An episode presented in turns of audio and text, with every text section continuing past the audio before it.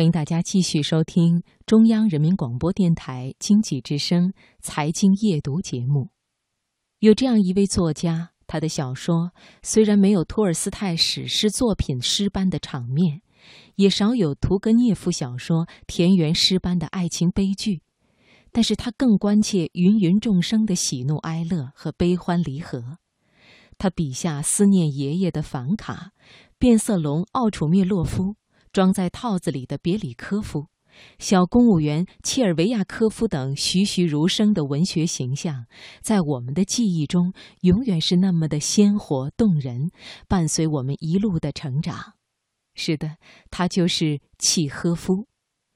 我们今天晚上的人物故事，一起走进这位短篇小说巨匠的文学世界。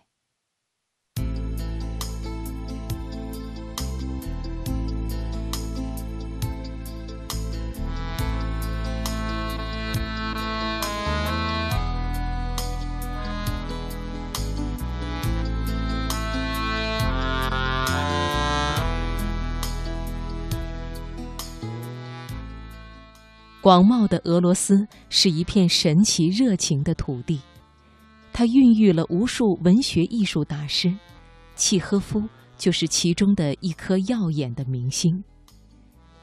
契诃夫的全名是安东·巴甫洛维奇·契诃夫，一八六零年一月二十九日出生。契诃夫的母亲是一位服装商的女儿，年轻时随父亲外出经商，见多识广。他经常给孩子们讲述自己的故事，并且讲得绘声绘色。这位契诃夫以后从事文学创作，打下了坚实的基础。契诃夫后来曾经多次说过：“我们的天赋源自我们的父亲，但是我们的灵魂源自母亲。”一八七七年，契诃夫进入家乡的一所学校读书。几年后，他父亲的商店破产，被迫举家搬往莫斯科谋生。契诃夫因为学习法语未能成行，留在故乡，靠给人担任家庭教师和写稿来维持学业生计。直到1879年高中毕业，这年年底，契诃夫完成了自己的短篇小说处女作《给博学的邻居的一封信》。一八七九年可以说是他文学创作的一个起点。在随后的几年里，契诃夫创作了大量的短篇小说。一八八六年，他的成名作《凡卡》完成，这是他创作思想和艺术的一次飞跃。整篇故事没有波澜起伏的情节，也没有华丽耀眼的主人公。只是借一个几岁孩子凡卡给乡下爷爷写信这个过程，勾勒出了十九世纪末期俄罗斯平民的生存状态。小说中的主人公凡卡把那张写满字的纸折成四折，装进一个信封里。那个信封是前一天晚上花了一个戈比买的。他想了一想，蘸一蘸墨水，写上地址。乡下爷爷收。乡下爷爷收到凡卡的信了吗？这个问题一直牵动着这篇小说的读者，特别是孩子们的心，但是至今也没有答案。此后，契诃夫进入创作的丰收期，题材也涉及到社会的方方面面。他的作品文短气长，描写人物一针见血，开门见山。许多作品被视作经典，广为传颂，在俄罗斯乃至世界文坛都有着极为重要的地位。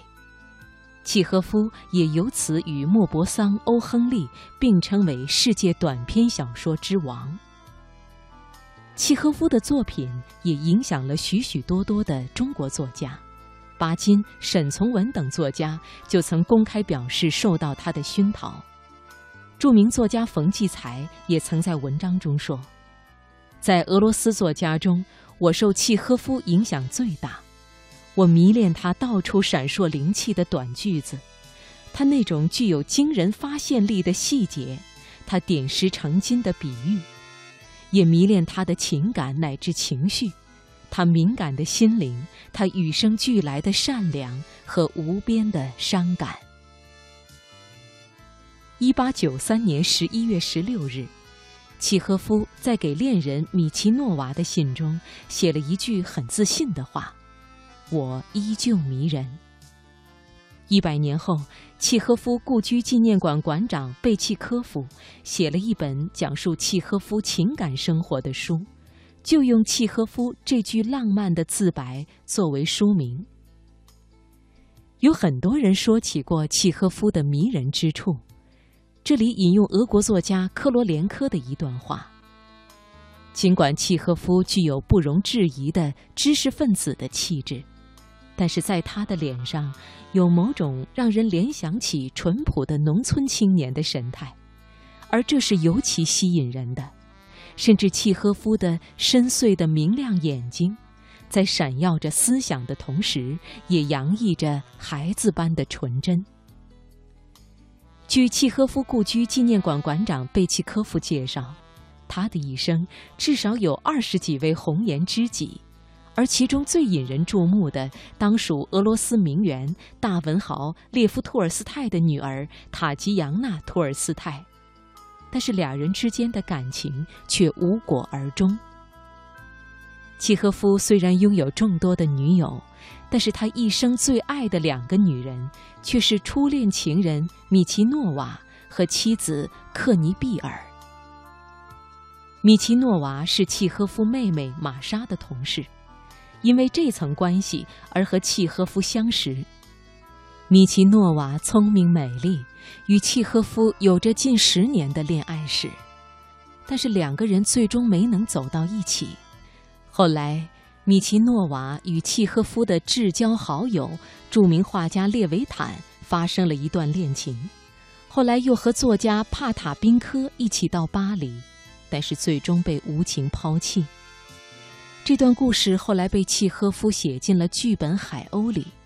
人们都知道，《海鸥》中那位美丽善良的女主角原型就是米奇诺娃，她的名字也和契诃夫一起留在了俄罗斯文学史上。契诃夫的恋人是海鸥的生活原型，而妻子则是在《海鸥》中扮演女主人公的演员克尼比尔，这真是一个令人惊异的巧合。一九零一年。契诃夫与克尼比尔结婚，克尼比尔是一个生气勃勃、独立果敢的女人，契诃夫在他身上找到了刚强、热情和爱。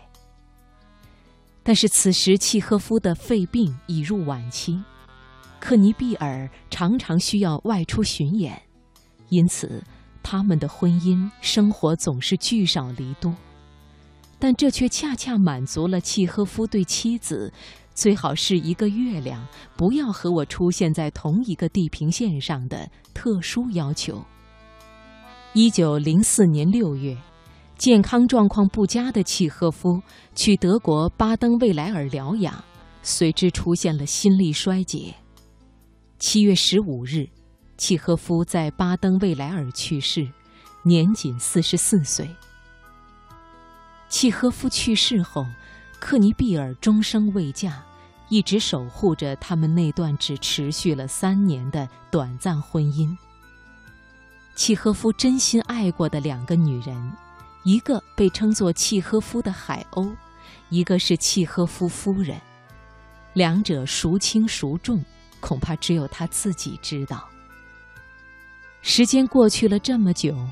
那个曾经自信地称自己“我依旧迷人”的契诃夫，在他的读者心中，大概依旧是迷人的。